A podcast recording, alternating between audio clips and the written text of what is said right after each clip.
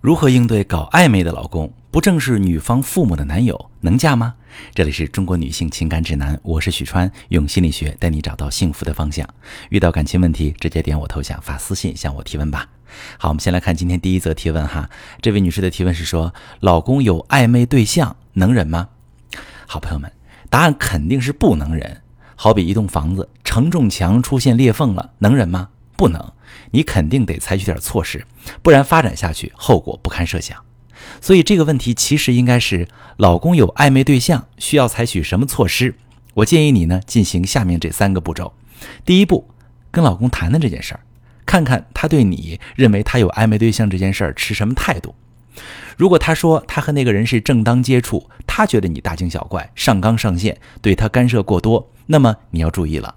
你老公无论与那个暧昧对象之间有没有猫腻，他对你都存在背叛。为什么这么说呢？因为在健康的婚姻当中，夫妻关系高于丈夫或妻子与婚外任何第三人的关系。简单说就是，你老公会把你的感受和需求放在最重要的位置上。任何婚外的第三人和他接触，让你感到不舒服，甚至受威胁，他都会为你调整自己与婚外第三人的接触方式，而不是不顾你的感受，强调自己与婚外第三人是正当接触。绝大多数人都不了解婚姻中的背叛的定义，认为外遇才算背叛。但其实，背叛指的是你的伴侣明知道做了某件事会让你难过，他还是做了，并且对你的伤心失望视而不见，不采取积极的措施消除夫妻之间的误会隔阂，任由夫妻感情变得不再亲密。也就是说，如果你老公否定自己的行为对你有伤害，否认你的感受，依旧坚持我行我素，那这就属于背叛行为。你如果选择忽视或忍受这些小的背叛行为，未来这些小的背叛还会不断的积累，最终触发严重的背叛和婚姻危机。第二步呢，和老公谈一谈背叛是怎么发生的。这里我需要先强调一点，就是背叛并不像大家想象中那么可怕，不是说一旦发生就只会不断积累，直到带来更严重的背叛。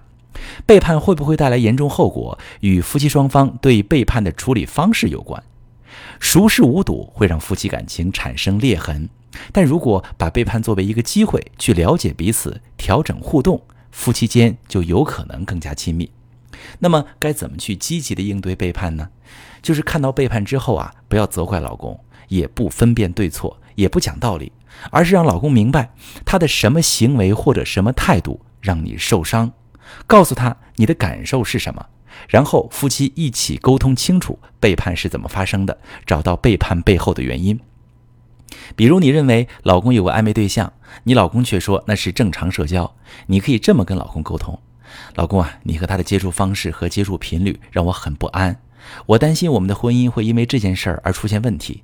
可是你没有重视我的感受，不知道你是因为觉得我不该担心，还是其他原因？我们聊聊好吗？那可能你老公会说了，那个人是个重要的人脉，平时应酬呢是为了对自家生意有好处。你真的想多了。也可能你老公会说，只是偶尔愿意跟那个人多聊几句，因为有时候自己压力挺大，不想把负面情绪带回家，所以不愿和你说。当然还有可能是其他各种原因。无论是什么，你先不要反驳老公，而是把老公表达的东西记录下来。老公的表达可以帮助你获取很多有用的信息。比如他的哪些情感需求没有从婚姻中得到充分的满足？他渴望的互动方式和他期望获得的精神支持是不是被你忽略了？等等。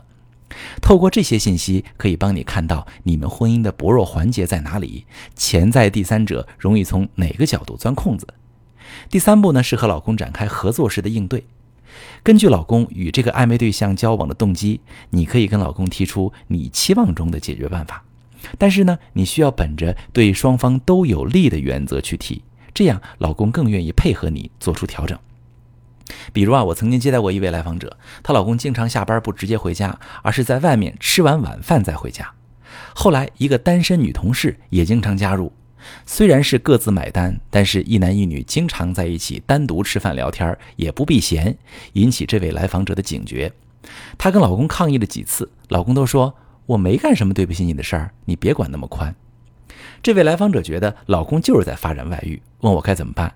我问他知不知道老公不回家吃晚饭的原因是什么？他说不知道。他也不大关心这个问题，因为晚上的时段呢是他辅导孩子功课的时间，没空关注老公在干嘛。她只希望老公能老实点按时回家，别在外面搞事情。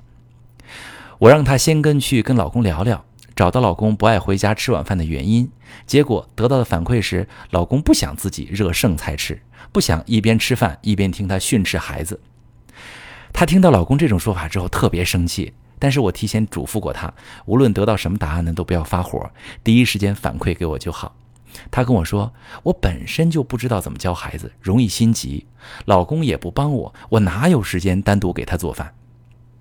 我说：“你完全可以跟老公提议，你来负责做饭，他来负责辅导孩子做功课呀。”这位来访者说：“男人都不是带孩子的料，况且男人肯定不会同意的。”我说：“只有两口子商量过，你才能知道他同不同意；只有尝试做过了，你才知道他能不能做好。如果他不同意或者做不好，两人可以再商量新的办法。但是如果不沟通，问题就总也得不到解决，只能不断发酵。”后来在我的建议下，她没有再跟老公理论暧昧对象的事儿，而是直接提议说。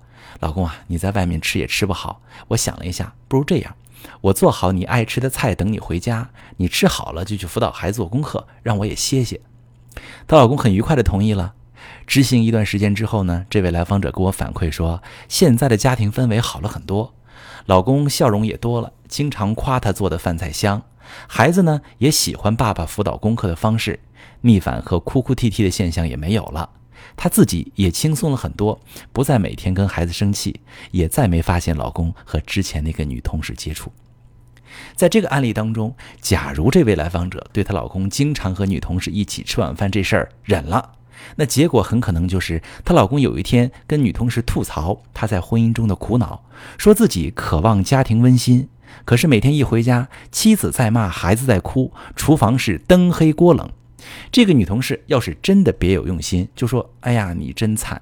如果是我，不会像你妻子那样。”就这样，这两个人很可能最终真的会发生婚外情。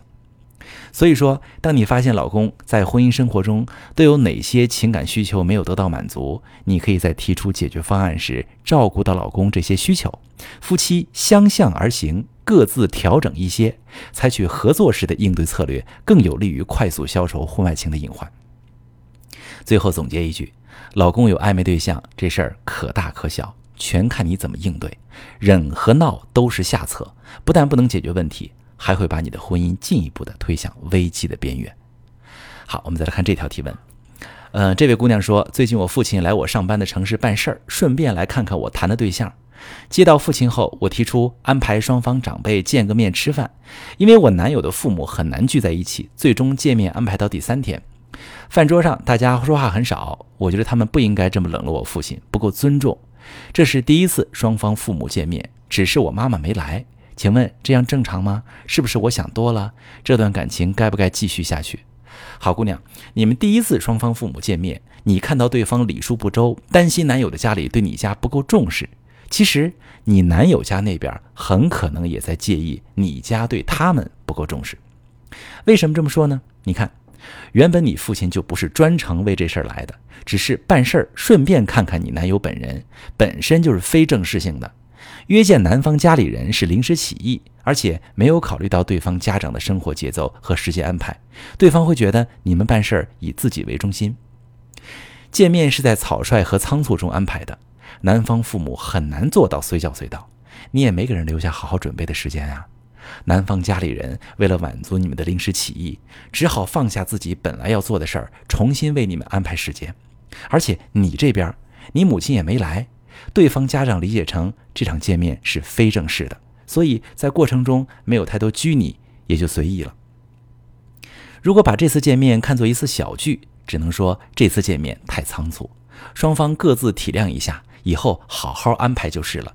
但如果你真的把这次见面当成一次很重要、很正式的见面，并以被冷落而责难男方，那么男方是不是也可以说你们太唐突呢？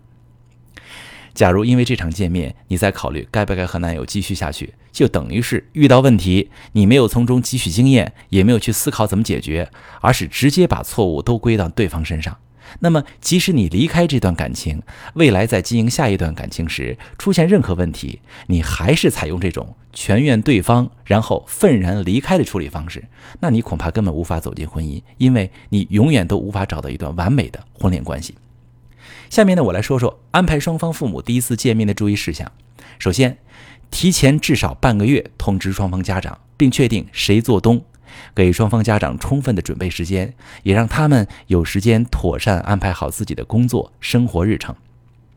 第二，和对象充分讨论双方家里的风俗习惯、礼节礼数，包括需要准备什么见面礼、饭桌上有什么规矩，这些了解的越详细越好。第三。各自向自家父母反馈沟通，确定长辈愿意尊重对方的风俗习惯和礼数。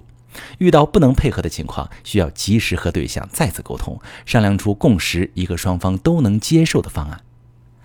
安排双方父母第一次见面，做到这三点，你能最大程度的避免各种误会和不愉快。很多时候，亲家间的摩擦都是小两口没从中协调好的结果。所以，面对你重视的事儿，千万亲自参与协调，多和对象交流沟通，两个人一起把事情安排妥当。不要指望对象能想得很周到，替你搞定一切；也不要寄希望于双方长辈能够一拍即合。毕竟，在见面之前，他们都还是陌生人，即使很想表现得好，也难免会因为对对方家庭或者风俗礼数的不了解而发生误会。